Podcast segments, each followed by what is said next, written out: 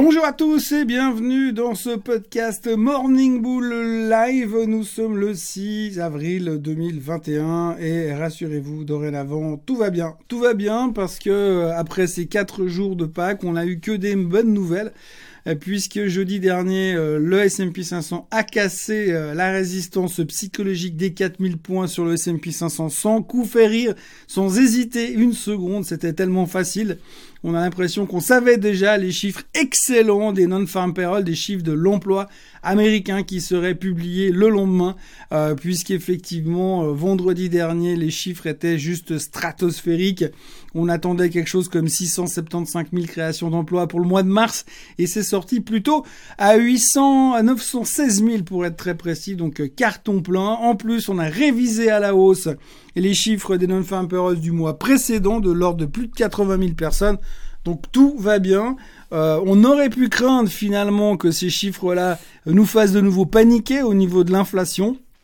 Mais que nenni, que nenni, parce que euh, bah, pas du tout. Hein. L'inflation euh, reste pour l'instant sous contrôle, évidemment, mais on se dit que bah ouais, c'est un petit peu du prévu, puisque non seulement Jérôme Powell nous avait annoncé que on allait avoir un spike, un pic inflationniste ces prochains temps, mais que ça viendrait, ça reviendrait rapidement à la normale et que tout était sous contrôle, surtout l'inflation. Alors il nous, il nous dit ça depuis plusieurs semaines, on a eu de la peine à le croire. Euh, c'est un peu comme Saint Thomas, on avait besoin de le voir pour le croire.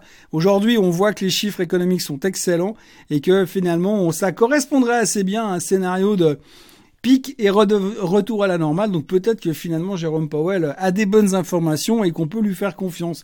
En tous les cas, les marchés sont beaucoup à apprécier la nouvelle. Ça montre quoi? Ça montre finalement que la croissance semble de retour, que euh, les gens sont beaucoup plus à l'aise par rapport aux perceptions futures, que les employeurs réemploient et quand on parle de réouverture de la plupart des États et des restaurants aux États-Unis, on n'ose même pas imaginer comment ça va être les chiffres de l'emploi à la fin du mois d'avril, quand tous les restaurateurs ont commencé à employer à nouveau. Alors attention, quand je parle de restaurants qui rouvrent, c'est aux États-Unis, c'est pas en Europe. En Europe, on a des marchés qui vont bien, mais pas parce que les restaurants et que c'est la fête dans les rues. Pour l'instant, ça reste toujours un peu craignos. Par contre, aux États-Unis, c'est là-bas où on voit qu'il y a une amélioration. Les chiffres de contamination sont en baisse, le nombre de décès est en baisse, il y a des lits de réanimation à ne plus savoir qu'en faire, le taux d'hospitalisation est en baisse, tout a l'air d'aller pour le mieux dans le meilleur des mondes. Aujourd'hui, les Américains euh, vaccinent à tour de bras, en 24 heures, ils vaccinent autant que la France en deux semaines, si c'est pas en deux mois. Et donc, pour donner un exemple, hein. et donc voilà, pour l'instant, on est vraiment dans une situation où euh, finalement, bah, tout a l'air de bien se passer, et puis on supporte même assez facilement de voir le rendement du 10 ans américain euh, titiller régulièrement les 1,70 et c'est presque devenu le new normal. En tout cas, euh, pas mal de, soulagement. On sent qu'il y a un retour de l'optimisme ambiant dans les marchés. les gens commencent à croire qu'on pourrait encore continuer à aller plus haut. On hésitait un petit peu ces derniers temps. Il y avait peu de grains de folie et depuis jeudi dernier, on a l'impression que ça s'excite à nouveau. Donc ça se présente plutôt pas mal sur les marchés. Record battu, record battu sur le DAX, record battu sur le S&P 500. Bref, en plus, en plus de tout ça, on a le retour de la croissance. Alors souvenez-vous, depuis quelques temps, on bassine avec euh, buy the value and sell growth. Eh ben maintenant, on est toujours sur buy the value, but, buy also growth. Donc il faut aussi acheter de la croissance à côté euh, du value en ce moment. Et on le voit bien, hein, on a pas mal de gros titres dans les GAFAM qui sont de retour dans les starting blocks. Il y a Amazon qui est prête à aller casser des résistances. Il y a Apple qui s'éloigne du bas de son train baissier, qui a l'air baissier et qui a l'air d'accélérer en prévision des résultats. D'ailleurs, à propos des résultats qui arrivent, tout le monde est en train de se dire ouais, peut-être qu'on a été un petit peu trop négatif au niveau des résultats. Et puis on aura peut-être des bonnes surprises finalement. Alors euh, les résultats vont venir, on verra à partir du 15 euh, avril la saison des résultats qui va commencer pour de vrai, voir un petit peu comment ça se passe. Mais si les bonnes surprises commencent à venir, on va avoir probablement un mois d'avril spectaculaire euh, ces prochaines semaines. En tout cas, on peut s'attendre à ça. D'ailleurs, si on regarde un petit peu ce qui s'est passé ces derniers jours, observez le SOX, le graphique du Semiconductor Index, qui a explosé, mais littéralement explosé ces derniers jours, ces derniers jours pour finir au plus haut de tous les temps. Euh, sur l'indice. Alors il y a quelques jours en arrière, on n'aurait pas parlé là-dessus, mais tout d'un coup, tout est revenu euh, en, en, odeur de sainteté et tout le monde est super chaud bouillant à nouveau sur les semi-conducteurs.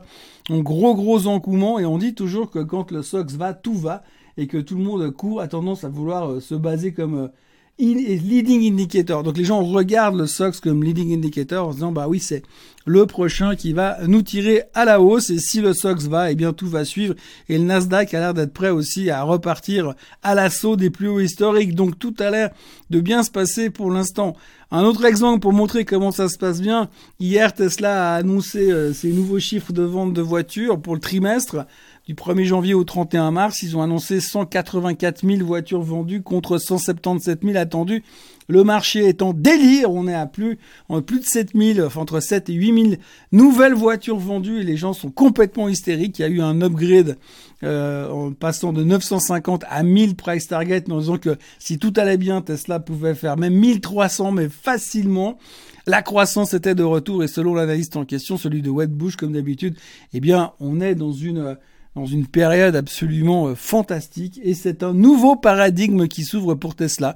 8000 voitures, c'est un nouveau paradigme. Alors j'ai pas tout compris, hein, effectivement, mais j'ai probablement pas le niveau intellectuel pour tout comprendre. Mais c'est un nouveau paradigme et tout va bien dans le meilleur des mondes. Rien que sur la nouvelle, le titre a pris plus de 5%, ce qui représente plus ou moins 30 milliards de market cap. Donc voilà, pour 8000 voitures, ça représente 30 milliards de market cap. C'est clair qu'à ce rythme-là, eh bien, on va vite se retrouver à 5000 sur Tesla, euh, tellement ça monte vite si on fait une proportionnalité avec le nombre de voitures vendues. Bref. On voit qu'en tout cas, l'enthousiasme sur la techno semble un petit peu de retour depuis des très bons chiffres d'Enan Farm Perros la semaine dernière. L'idée du jour euh, pour moi aujourd'hui, ben, je vais jouer un peu la techno euh, comme tout le monde et je pense qu'il y a un titre qui est un petit peu en, retard sur tout ça. Et bien c'est AMD, euh, AMD qui est revenu dans le bas de son range, qui a déjà bien rebondi depuis depuis le fond du trou de la semaine dernière.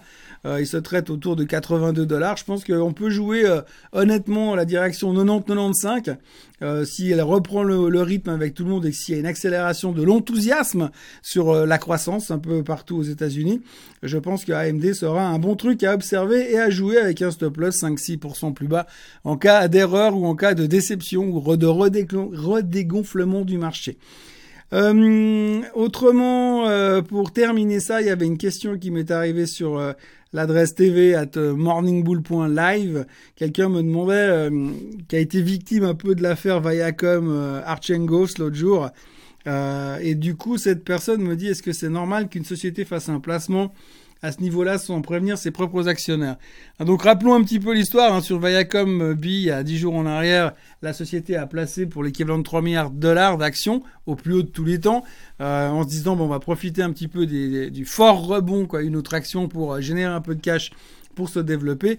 Derrière, il y a eu, comment dirais-je, boule de neige, effet boule de neige avec la société, ce fameux fonds d'investissement Archegos qui a hum, qui s'est euh, pété la figure de manière euh, monumentale et qui a entraîné avec lui finalement euh, Viacom. Donc du coup, comme c'était, il était investi en CFDs, un contract for difference. Il a dû balancer toutes ses actions au fur et à mesure que les banques lui faisaient des appels de marge.